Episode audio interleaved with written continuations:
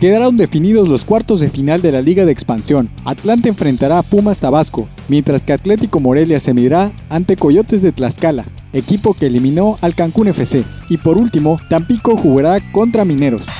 En otras noticias, la selección mexicana avanzó dos castillas en el ranking de la FIFA para terminar en el lugar 9. El líder de la clasificación es Bélgica, seguido de los campeones del mundo Francia, y en tercer lugar está Brasil. México volvió al top 10 del ranking luego de nueve años de ausencia.